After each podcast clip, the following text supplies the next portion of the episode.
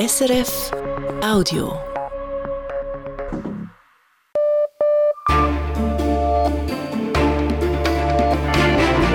Radio SRF, Echo der Zeit mit Matthias Kündig. Und das beschäftigt uns am Sonntag, den 5. Februar. Nach dem Abschuss, was der mutmaßliche chinesische Spionageballon in den USA ausgelöst hat und was die möglichen Folgen sind. Dazu ein einschätzendes Gespräch. Vor den Wahlen in den beiden wichtigsten italienischen Regionen, wie präsentieren sich die rechten Regierungsparteien? Eine Reportage vom Wahlkampf in Rom.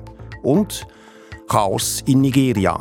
Wegen Pannen bei der Auslieferung von neuen Banknoten fehlt es derzeit an Bargeld. We don't have money because of this thing. Hungry. Everywhere. Everybody is complaining. Weil es kein Geld gibt, haben wir Hunger, sagt diese junge Nigerianerin. Warum dies nicht ihr einziges Problem ist, erfahren Sie am Schluss. Dieses Echo der Zeit. Wir beginnen mit Kevin Kahanes und der Nachrichtenübersicht des Tages. Und da geht es zunächst um Waffenlieferungen an die Ukraine und um ein Versprechen. Und zwar verspricht die Ukraine, dass sie mit Waffen von anderen Ländern nicht auf russisches Staatsgebiet feuern wird. Das sagt der ukrainische Verteidigungsminister. Sein Land werde mit den Waffen nur gegen russische Einheiten vorgehen, die ukrainisches Gebiet besetzten. Konkret geht es aktuell um Langstreckenwaffen, welche die USA diese Woche versprochen haben. Sie haben eine Reichweite von rund 150 Kilometern. Damit kann die Ukraine theoretisch alle russischen Versorgungslinien in der Ostukraine angreifen. 55 Prozent der Schweizer Bevölkerung findet, andere Länder sollen Schweizer Kriegsmaterial an die Ukraine weitergeben dürfen. Das zeigt eine repräsentative Umfrage des Forschungsinstituts Sotomo im Auftrag der NZZ am Sonntag. Derzeit dürfen andere Länder Schweizer Rüstungsgüter nur weitergeben, wenn der Bundesrat dies bewilligt. In den vergangenen Monaten lehnte er mehrere solche Gesuche ab. Für eine Lockerung sprachen sich in der Umfrage Anhängerinnen und Anhänger aller größeren Parteien aus, mit Ausnahme der SVP-Basis.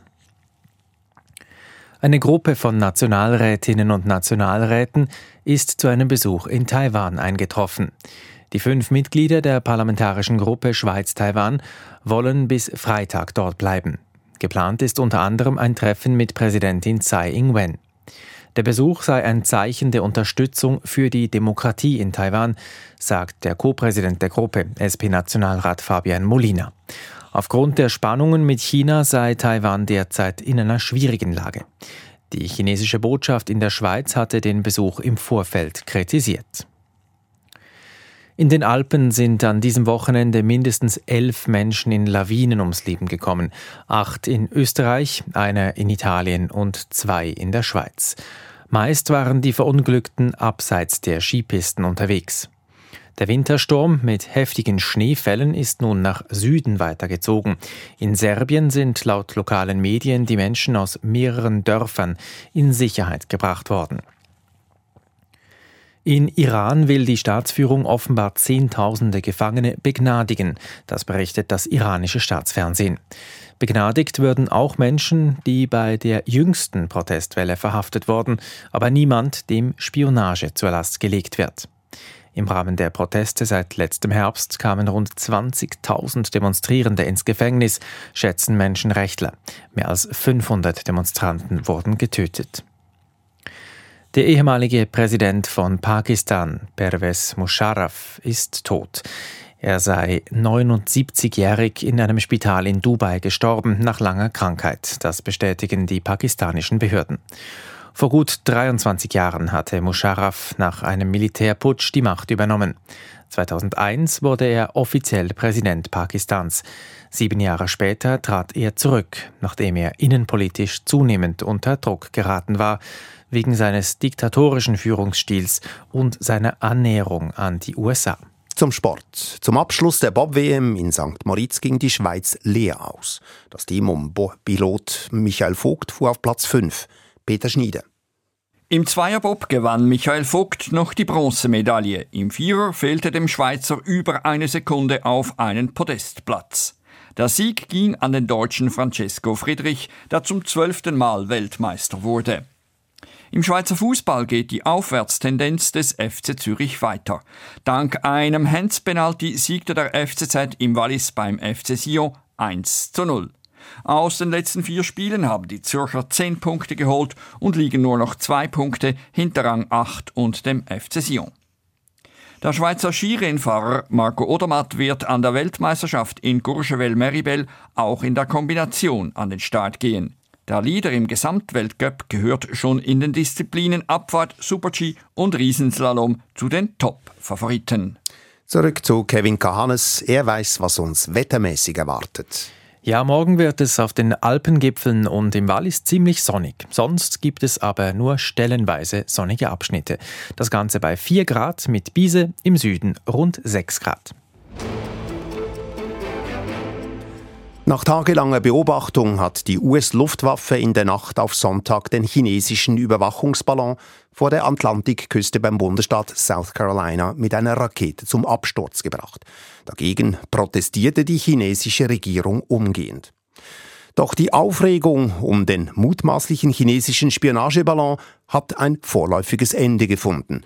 Dennoch ist weiterhin vieles unklar, vor allem auch die Bedeutung der Affäre, die die USA in den letzten Tagen in Atem hielt. Darüber spreche ich jetzt mit USA-Korrespondentin Barbara Kolpi. Die USA sprechen von einem Spionageballon, China von einem Wetterforschungsballon. Was sind eigentlich derzeit die gesicherten Fakten? Offiziell nicht viel mehr. Die Trümmerteile, die werden jetzt von Spezialeinheiten eingesammelt. Das ist offenbar verhältnismäßig einfach, weil der Atlantik bei der Absturzstelle nicht sehr tief ist. Diese Teile werden in ein FBI-Labor gebracht und ausgewertet. Die USA erhoffen sich nähere Informationen über die Mission. Der Ballon war unter anderem im Bundesstaat Montana nahe einer US-Luftwaffenbasis gesichtet worden. Und ja, allerdings ist davon auszugehen, dass die USA bereits gewisse Informationen sammeln konnten, als der Ballon noch in der Luft war und so auch zum Schluss kamen, dass es sich um einen chinesischen Spionageballon handelte dass China in den USA spioniert, aber auch die USA wohl in China. Das ist nichts Neues und findet vermutlich tagtäglich statt. Weshalb hat gerade der Fall des Ballons nun für so viel Aufregung gesorgt? Der Ballon war sichtbar, fassbar. Und auch wenn Experten effektiv davon ausgehen, dass es für die Bevölkerung viel größere Gefahren gibt durch mögliche Hackerangriffe oder Spionageversuche im Internet zum Beispiel, dann handelt es sich dabei um unsichtbare Gefahren. Der Ballon aber, der war zu sehen, ein feindlicher Ballon und das machte manchen Leuten auch Angst. Also so große Angst, dass Politiker und Sheriffs die Bevölkerung gar warnen mussten, nicht auf die Idee zu kommen, mit eigenen Waffen in den Himmel zu schießen, da dies nicht nur gefährlich sei, sondern auch nichts bringe, weil der Ballon viel zu hoch fliege. Der Ballon, der beherrschte wirklich die ganze Berichterstattung während Tagen und war in der öffentlichen Wahrnehmung omnipräsent. Die öffentliche Aufregung wegen des Ballons war also riesig. Aber was hat das in der US-Politik ausgelöst? Gewisse Republikaner haben das lange Warten kritisiert und einen sofortigen Abschuss gefordert. Auch der ehemalige Präsident Donald Trump hat sich geäußert und gesagt, er hätte den Ballon längst abgeschossen. Demokraten konterten und sagten, dass während der Präsidentschaft von Trump mehrfach chinesische Ballone im US-amerikanischen Luftraum aufgetaucht seien ohne dass die Bevölkerung darüber informiert worden sei und auch ohne, dass diese abgeschossen worden seien. Dies wiederum verneinte Trump soeben gegenüber Fox News und sprach von Falschinformation. Also der ganze Wirbel um den Ballon zeigt innenpolitisch vor allem auch eines, nämlich wie aufgeladen die politische Stimmung ist und wie jedes Ereignis gleich zum Anlass genommen wird, von beiden politischen Lagern verbal auf das andere zu schießen. Und war es letztlich auch dieser innenpolitische Druck auf Präsident Biden, dass er nach Tagen dann doch noch den Befehl zum Abschluss gegeben hat? Präsident Biden verneint dies und sagt, nicht gezögert zu haben und bereits letzten Mittwoch das Pentagon angeordnet zu haben, den Ballon abzuschießen, sobald dies möglich sei, ohne Menschenleben zu gefährden. Der Verteidigungsminister der USA, Lloyd Austin, sagte, dass es zu gefährlich gewesen wäre, den Ballon über Land abzuschießen. Dies aufgrund der, der Größe des Ballons und aufgrund auch äh, der Höhe, auf der er flog, auf rund 18 Kilometern in der Luft und dass man deshalb zugewartet habe. Unmittelbare Folgen hatte die Ballonaffäre auf diplomatischer Ebene. Außenminister Anthony Blinken hat einen für dieses Wochenende geplanten Besuch in China auf unbestimmte Zeit verschoben. Als wie gravierend wird in den USA nun die diplomatische Verstimmung mit China eingeschätzt? Hier in Washington spricht man von einer angespannten Lage. Sicher ist es in der diplomatischen Beziehung zwischen den beiden Ländern ein großer Rückschlag. Blenden wir zurück. Letzten Sommer war die Beziehung zwischen den USA und China auf einem Tiefpunkt, als die damalige Speakerin des Repräsentantenhauses Nancy Pelosi Taiwan besucht hatte. Dann waren letzten November sanftere Töne angesagt, als sich die beiden Präsidenten Biden und Xi auf Bali am G20-Gipfel trafen und einen Schritt aufeinander zumachten. Joe Biden sprach von offenen und ehrlichen Gesprächen und auch, dass äh, der Boden gelegt worden sei für einen weiteren konstruktiven Austausch. Dazu hätte eben auch die ursprünglich für dieses Wochenende geplante Reise nach China von Außenminister Anthony Blinken gehört. Gar von gemeinsamen thematischen Arbeitsgruppen Gruppen war die Rede. Also solche Absichten, die sind nun sicher in weite Ferne gerückt. Hohe Offizielle des Außenministeriums betonen zwar, dass die Kommunikationskanäle zu China weiterhin offen seien. Die USA warten jetzt aber auf die Untersuchungsergebnisse der Trümmerteile, um China dann damit konfrontieren zu können. Wir sind gespannt. Vielen Dank für diese Einschätzung. Das war Barbara Kolpi. Sie hören das Echo der Zeit auf Radio SRF mit diesen weiteren Themen. Nach den Wahlen ist vor den Wahlen. Die italienischen Rechtsparteien möchten in einer Woche auch in den beiden wichtigsten Regionen die Macht erobern. Eine Reportage. Neben dem Kantonsarzt auch eine Kantonspflegerin. Seit einem Jahr gibt es im Kanton Waadt diese neue Funktion. Aber was kann sie bewirken? Eine Bilanz.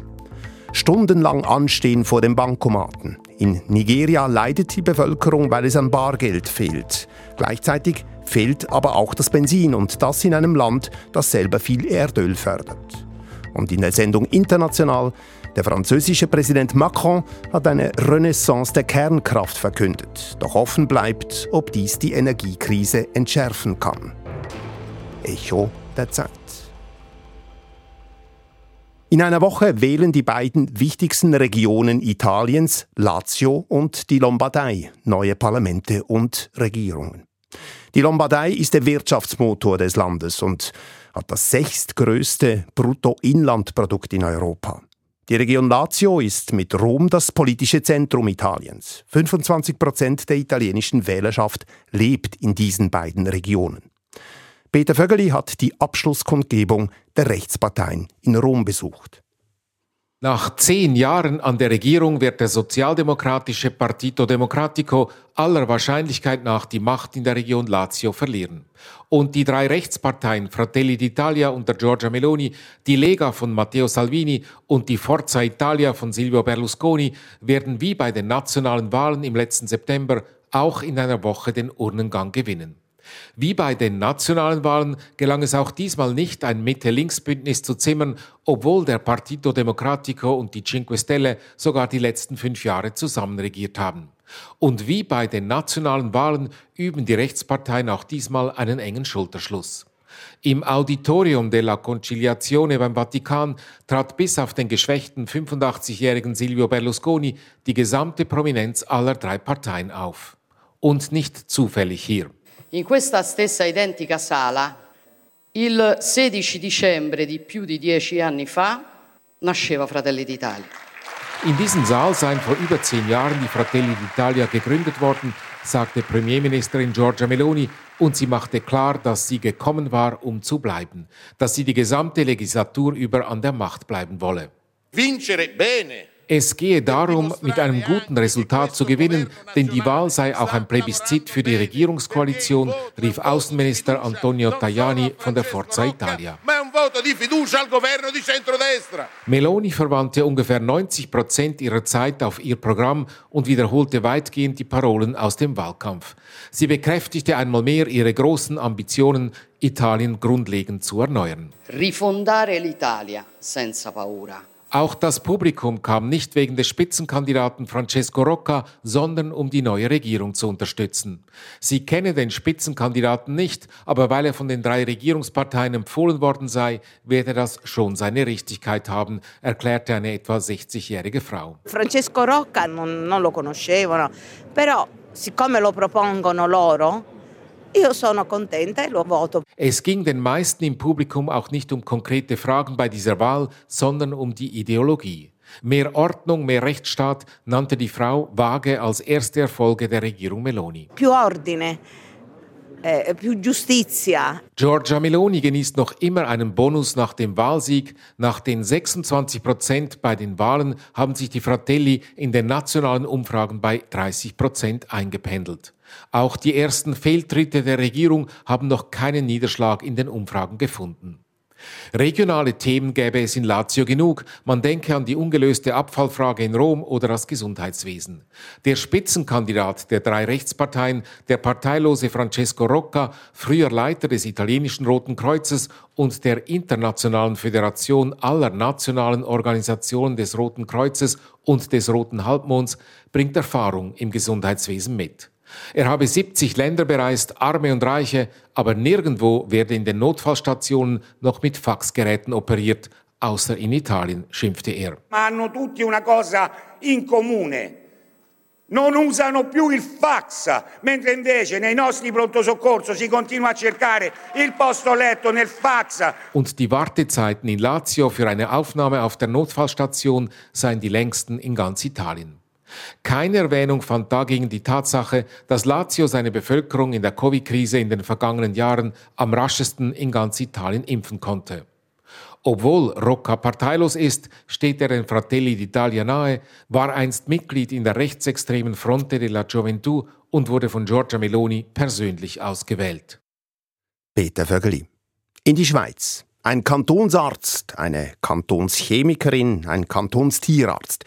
Diese Posten gibt es in den meisten Kantonen. In der Waadt gibt es seit einem Jahr auch noch eine Pf Kantonspflegerin. Und das ist eine Premiere in der Schweiz. Der Posten wurde in einem schwierigen Umfeld eingeführt. Auch nach der Pandemie läuft das Pflegepersonal in den Spitälern und Pflegeheimen am Anschlag. Wegen hoher Belastung und schwierigen Arbeitsbedingungen verlassen viele den Beruf. Westschweiz-Korrespondent Andreas Stüdli hat die Wattländer Kantonspflegerin ein Jahr nach ihrem Arbeitsbeginn getroffen. Teresa Djuriga Perez war lange selbst Krankenpflegerin. Seit Februar 2022 betreut sie nun nicht mehr Patientinnen und Patienten am Krankenbett, sondern ihren ganzen Berufsstand wie an diesem Freitagmorgen vor dem Verband EVIVA, der Dachorganisation der Altersheime in der Watt. Heute geht es um jene Pflegerinnen, die auch Medikamente verschreiben dürfen, sogenannte Pflegeexpertinnen. Euh, Auf Englisch heiße das Nurse Practitioner. Diese Pflegeexpertinnen übernehmen Pflege, aber auch medizinische Aufgaben. Das seien aber keine Mini-Ärzte, sondern es sei ein Zusammenspiel. Im Vortrag zeigt Teresa Djuriga Perez dem Vorstand des Wartländer Altersheimverbands auf, was die noch relativ neu eingeführten Pflegeexpertinnen bringen und wie die Pflegeheime die Rollenverteilung zwischen Ärzte und Pflegepersonal neu definieren müssen, damit die Arbeitslast wirklich abnimmt. Die 56-Jährige redet nicht nur mit der Teppichetage der Spitäler und Pflegeheime, sondern wenn immer möglich auch mit dem Personal der Pflegestationen vor Ort. Dabei hört sie oft die gleichen Sätze. Alors, ce que j'entends beaucoup, c'est que ben, la fatigue, il y a une sorte d'épuisement. Was sie oft höre, die Müdigkeit, die Erschöpfung, zu wenig Erholung und vor allem nicht genug Zeit mit den Patienten. Viele kämen gar nie dazu, die reellen Bedürfnisse des Patienten wirklich anhören zu können.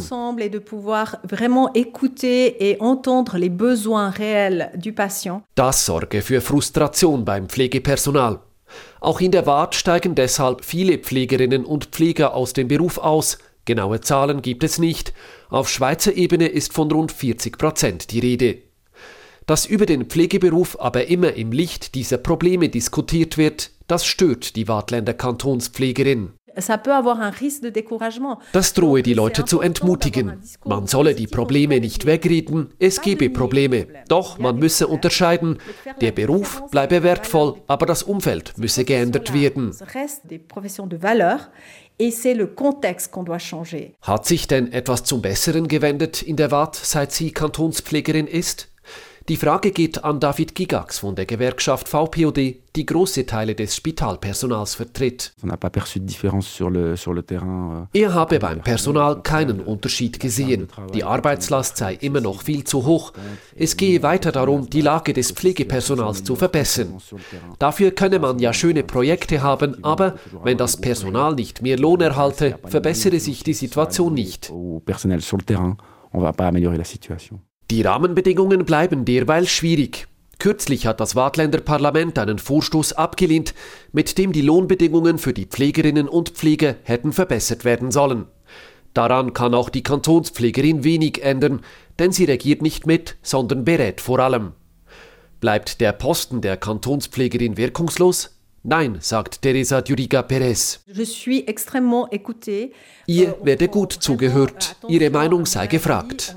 Auch die Gesundheitsdirektorin konsultiere sie, wenn es um die Pflege gehe. Sie habe einen Einfluss und das sei wichtig. In der Waadt hat das Gesundheitsdepartement ein Programm lanciert, mit dem der Personalmangel in der Pflege bekämpft werden soll. Koordiniert wird das Programm von der Kantonspflegerin Mehr Ausbildung und bessere Arbeitsbedingungen sind zwei der Ziele im Einklang mit der Umsetzung der Pflegeinitiative. Aber diese großen politischen Probleme, die könnten nicht von heute auf morgen gelöst werden. Oui, il y a des, des fois des choses compliquées à faire avancer, mais qu'on peut avancer pas à pas, on peut améliorer. Verbesserungen seien möglich, Schritt für Schritt. In der Warte ist der Posten der Kantonspflegerin also kein Allheilmittel, aber er könnte Schule machen. Auch im Walliser Parlament wird schon über die Einführung einer Infirmière cantonale diskutiert.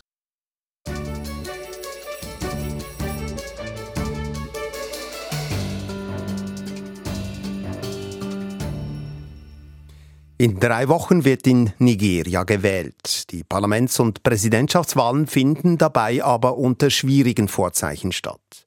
Denn in Afrikas größter Volkswirtschaft fehlt es an Bargeld und Benzin.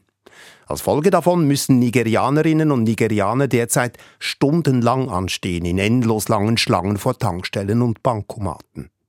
Die nigerianische Zentralbank wollte auf Anfang Februar neue Banknoten einführen. Doch diese sind noch kaum erhältlich. Aber auch das Benzin ist knapp und das, obwohl Nigeria einer der größten Erdölexporteure der Welt ist. Der Benzin- und Bargeldengpass sorgt für Chaos und droht Millionen Menschen in den Hunger zu treiben. Aus Nigeria die Reportage von Afrika-Korrespondentin Anna Lehmann-Meyer. Rund drei Dutzend Personen stehen vor einem der vielen Bankomaten in der Millionenstadt Port Harcourt im Süden Nigerias.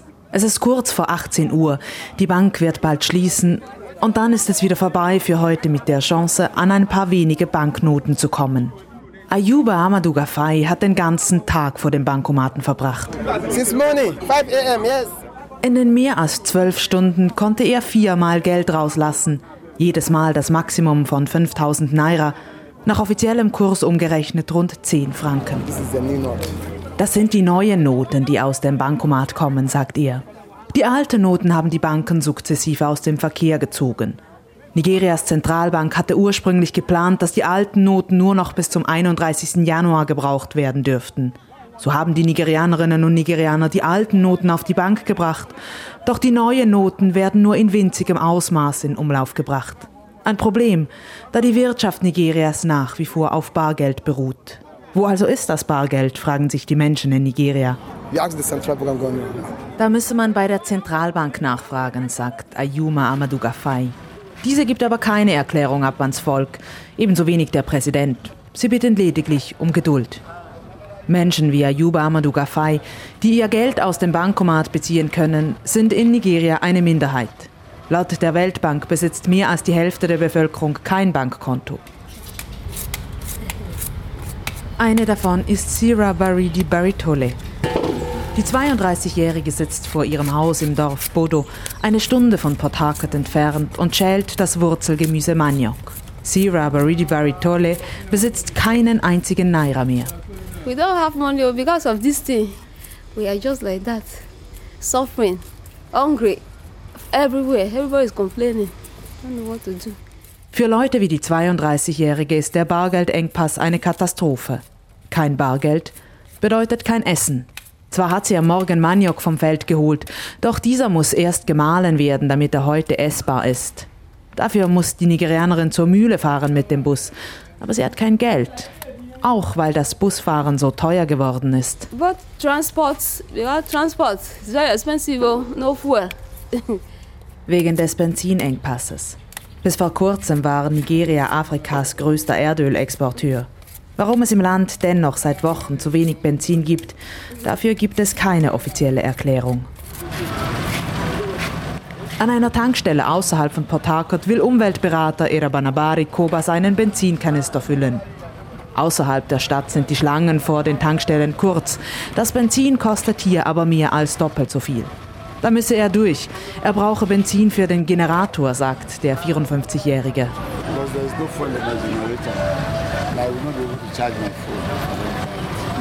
Davon spricht in Nigeria derzeit schon gar niemand mehr. Strom ist öfters nicht vorhanden als vorhanden in dem riesigen Land. Die mehr als 210 Millionen Einwohnerinnen und Einwohner haben sich an das permanente Rattern der Generatoren für die Stromerzeugung gewöhnt. Weil Irabanabari Koba wie alle im Land auch kaum Bargeld mehr besitzt, will er mit Karte bezahlen. Der Verkäufer an der Tankstelle hält den Kartenleser in den Himmel in alle möglichen Richtungen. So searching for network, this is that's terrible.